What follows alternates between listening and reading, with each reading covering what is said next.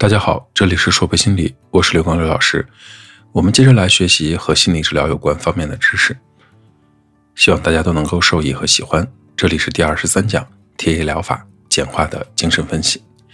在上一讲中，我们说到，在 TA 疗法看来，个人遭遇的问题来自于自我状态之间出现的种种问题。那么在现实生活中，人们遭遇心理困扰的主要原因，是因为相互的自我状态的不对接而引发的人际沟通不畅。于是要对人们之间的相互作用进行沟通分析。波恩呢，把发生在两个人之间的自我状态的相互作用称作沟通。当一个人对另一个人传达某个信息时，对方便会给予某种回应，这就是沟通。简单的沟通发生在两个自我状态之间，复杂的沟通则可能涉及多个自我状态之间。人们在日常生活中的绘画通常是由多个沟通形态所组成的。不同自我状态之间的沟通形成多种不同的沟通形态，大致可以分为三种。第一种叫做互补沟通，也叫做平行沟通。是指发生在两个自我状态之间平行而无交叉或者冲突的沟通，是一种畅通无阻的并且舒适的沟通，可以永远的持续下去，也可以适可而止。例如，孩子说：“妈妈，你爱我吗？”妈妈回答：“当然了，宝贝。”第二种叫做交错沟通。是指两个人在不相同的或者平行的自我状态之间进行的沟通，而是出现交叉，是沟通的暂时中断，通常会引起冲突的沟通形式。典型的交错沟通是完全交叉，比如说，孩子问妈妈：“妈妈几点钟了？”妈妈说：“你怎么一做作业就想到玩电脑呢？”交错沟通通常会导致沟通的阻断。第三种叫做隐藏沟通，常常发生在两个或者两个以上的自我状态之中，一方面。传达出一个公开的社会层面的信息，另一方面表达了一个隐藏的心理方面的信息。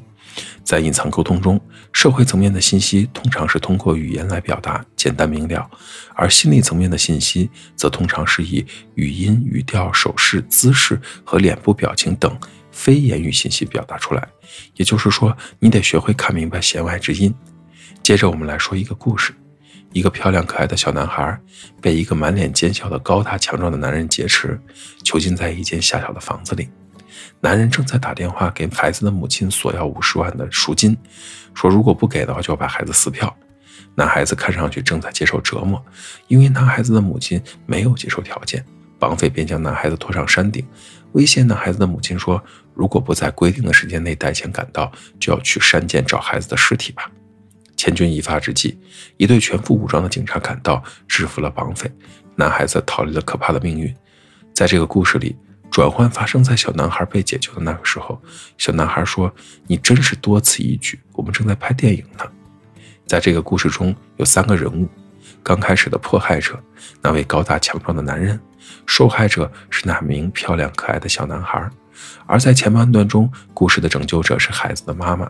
随着剧情的发展。故事发生了反转，让故事中的人物命运也发生了变化。其实，这样的戏剧三角形在生活中也是常见的。你可能在你遇到的问题中，既是受害者，也可能是拯救者，还有可能是迫害者。讲完了戏剧三角形，我们来看看脚本分析这个概念。作为交互分析理论中又一个重要的概念。基本的主张是，个人的命运、性格、思想、地位或者堕落的情形，都是在六岁以前，通常是三岁左右的时期决定的。这点呢，和弗洛伊德的主张非常的一致。在波恩看来，脚本也就是童年所做的决定为基础的生活计划。这些计划的形成来自于父母的深刻影响，但孩子并不是被动的接受者。相反，他们为自己的经验做结论，试图从不同的角度寻找世界和个人存在的富有意义的关联。由此，在某种意义上，脚本又可以成为生存策略。在波恩看来，孩子的成长很大程度上受制于他的脚本结构。他曾在自己的书里讲到一个例子：一位母亲对他的孩子们说：“你们最后全部都会去到精神病院。”结果，女儿们成了病人，儿子们都成了精神科医生。同样，当一个母亲总是不断的对孩子说“你绝对不可以”这样的话，经过无数次的重复，孩子就可能将它印刻在心里，成为终身的禁止信息。在波恩看来，禁止信息接受过多的孩子，在未来的成人生活中成功的少，即使有，也很难体验到成功的乐趣。如果一个孩子从小受到过很多恶意的捉弄、轻视、讽刺、挖苦，甚至诋毁，例如“你看，我说你什么事都会弄得乱七八糟吧”，那么孩子长大之后就容易成为一个自惭形秽的人，缺少自信，常常感觉自己不如别人。如果父母给予了孩子更多应该怎样、不应该怎样的信息，比如不要乱动东西，要尽量的避免危险。那么，孩子在日常生活中就会按照应该怎样、不应该怎样来生活，拘谨而束缚。一旦有了某种可能，命运被原来的脚本改写。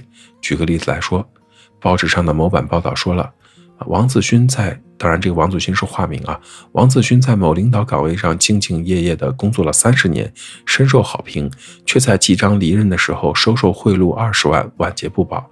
一个人可以。许多年生活在应该的脚本里，但最终却会被原本的脚本所降服。最后，我们来看 TA 疗法最后的一个重要的观点：生活定位。TA 疗法认为呢？TA 理论家认为，每个人在生活中都会展现出对生活的定位，这是个人与他人交往的主要方式，也是交往时所采取的心理地位。这种早年生活中形成的人生观，往往与人共伴一生，除非有重大的变故，否则不会轻易改变。因此，它被叫做生活定位。生活定位是一个人占支配地位的交互作用方式，但不是唯一的。在实际的交互作用中，其他的立场也会不时地表现出来。人们在交往中所采取的生活定位，源于人们如何看待自己和看待他人，对自己肯定或者否定的看法，以及对别人肯定或者否否定的看法，构成了四种生活定位：我好你不好，我不好你好，我不好你也不好，和我好你也好的四种生活定位。那种我好你不好。容易鹤立鸡群，我不好你好呢，容易恶心自己成全别人。我不好你也不好，意味着我觉得自己糟透了，也觉得你不是什么好东西。而只有觉得我挺好的，你们也不错。因为前三种生活定位都是不好的，而第四种生活定位让我们觉得生活会美好一些。当我们认为自己好，他人不好的时候。我们往往容易看到他人的缺点，或者倾向于将他人的缺点和不足扩大，形成偏见。严重的时候呢，还会妄自菲薄。当我们认为他人好，我们自己不好的时候，我们往往容易夸大别人的优势，看不到自己的长处。严重时呢，会自惭形秽。当我们以消极的观点看待别人和自己时，我们会觉得生活缺少色彩，世界阴暗一团。这种理想的定位，我好，你也好。这种生活定位，同时也是成人与成人交互作用中最可能的定位。它表达了我们对自我的接纳、对他人的尊重，是产生建设性沟通的生活定位。沟通的双方可以积极地面对有益的冲突，正视分歧，并从中成长。TA 治疗的目标正在于帮助个人，无论在哪样的生活定位中，学习改进自己的人际交往互动，努力地达到理想的生活定位。至于在 TA 疗法中常用的八个治疗方法和四个治疗阶段，在这里我们就不展开讲了。有兴趣的下去可以找一些相关的资料。TA 学派呢，帮助在提升人类的心理中做出了积极的贡献。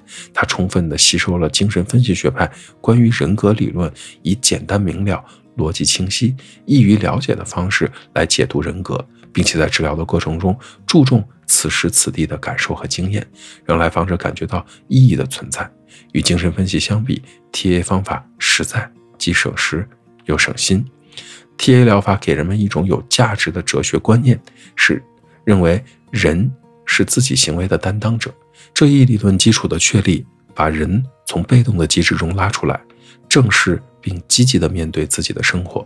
这一基础同时也吻合了整个心理治疗领域中助人自助的共同理念。TA 呢，试图以简单易懂的方式来解释人类的心理现象，提供对于发生在个体自身和人与人之间的事情的一种了解，希望人们可以为发生在人类之间的复杂心理关联产生理解，于是创造出容易沟通的心理学语言，为不同知识背景的人提供了机会。人们可以将 TA 的理论运用在自己和他人的关系之中，并在需要的时候采取积极的行动。从方法和技术层面，TA 强调短程治疗与有效保障值值得推崇。任何的一个来访者都在心里期待治疗能够在最短的时间内完成。不仅从经济的角度考虑，也是从痛苦承受的角度。TA 治疗属于短程治疗的一种，尽管也有少数的时候是例外。时间在 TA 治疗中是最重要的一环，通常呢在合约中就会商定好。由于有时间的限制，TA 治疗对效率的要求显得更重要。TA 治疗师会仔细地描绘许多经过规划的技术和方法，治疗应该如何处理，应用哪一种技术，什么时候运用。TA 鼓励人们通过行动来改变自己的生活。作为以自我为基础的治疗，TA 对于自我的强调。在帮助人们客观理性生活的同时，忽视了人类的潜意识心理层面，而实际上这是一个非常重要的领域。许多的心理问题被压抑到潜意识层面，忽视潜意识层面对人的深层次的心理把握，就会显得偏颇了。这一讲的内容到这里就结束了，希望大家喜欢。如果你很喜欢关于心理治疗方面的心理学知识，请您持续的关注我们。这里是说博心理，我是刘老师。虽然我们只是心理学界的一棵小树苗，但是我们努力做到我们的最好，用真诚的态度、客观专业的方式，向每一个愿意关注我们的人分享一切你想知道而我们又恰好了解的心理学知识。请记得，不管你在哪里，世界和我陪伴着你。再见。